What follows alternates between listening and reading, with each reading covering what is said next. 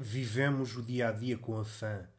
Temos pressa, parece que o tempo não chega para nada. Andamos de um lado para o outro, atarantados, em busca de um não sei quê.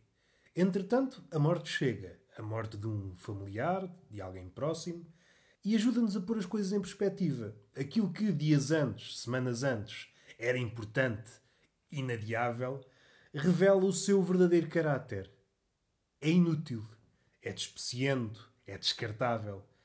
E percebemos o quão enganados estivemos aquele tempo todo. Aquilo que queríamos dizer à pessoa em questão e não foi dito, porque na nossa cabeça tínhamos coisas mais importantes para dizer, vai ficar para sempre atravessado nas nossas goelas.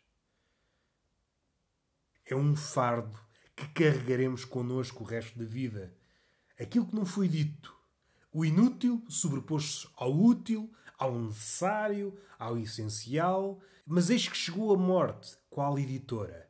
A nossa vida era uma prosa desleixada, cheia de palavras a mais, de adjetivos enfadonhos. A morte é uma mão que edita, e ficaram-nos meia dúzia de verbos, meia dúzia de nomes, e percebemos o quão enganados estávamos. Estávamos embeiçados por uma prosa luxuriante, cheia de esquinas e labirintos. E isso impediu-nos de dizer coisas muito simples, como amo-te, pessoa X, amo-te, pessoa Y.